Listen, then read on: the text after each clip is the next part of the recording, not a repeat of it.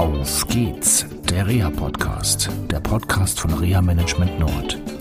Mit Tipps und Ideen zur Rehabilitation für Unfallopfer, Rechtsvertretungen und Versicherungen.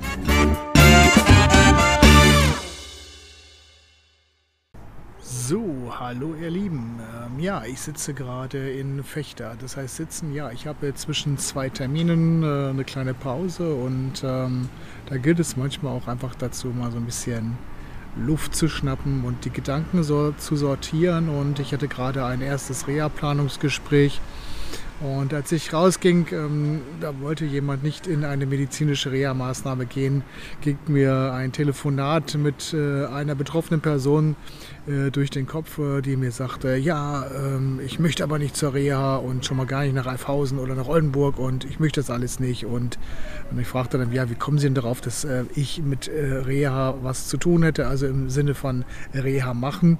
Und ähm, die betroffene Person, mit der ich einfach nur einen Ersttermin vereinbaren verhindern wollte, sagte, ja, das würde ja so auf der Internetseite stehen. Und der Anwalt hätte gesagt, ich wollte, dass äh, Reha gemacht wird. Stimmt überhaupt nicht. In dem Fall ging es einzig und allein um ein Erstgespräch und einfach zu klären halt, welche Bedarfe sind eigentlich da, was ähm, kann man machen, was kann man nicht machen und in dem Fall ging es nicht mal um eine medizinische Situation, sondern mehr um was Berufliches.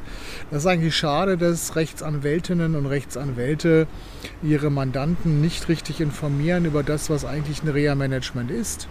Und ähm, Reha-Management heißt nicht in jedem Fall irgendeine medizinische Reha-Maßnahme zu machen, sondern das kann sehr vielfältig sein. Manchmal geht es um die Frage der Organisation von Pflege oder es geht um die Teilhabe am Arbeitsleben oder einfach nur um Kraftfahrzeughilfe. Das als Gedanken, also wenn du Rechtsanwältin oder Rechtsanwalt bist, bitte informiere deine Mandanten über das, was ein Reha-Management wirklich bedeutet und was dort wird.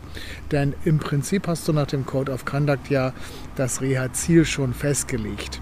Also, ich äh, wünsche euch eine schöne Zeit. Das war eine Folge von Auf geht's, der Reha-Podcast, eine Produktion von Reha Management Nord. Weitere Informationen über uns finden Sie im Internet unter www.rehamanagement-nord.de.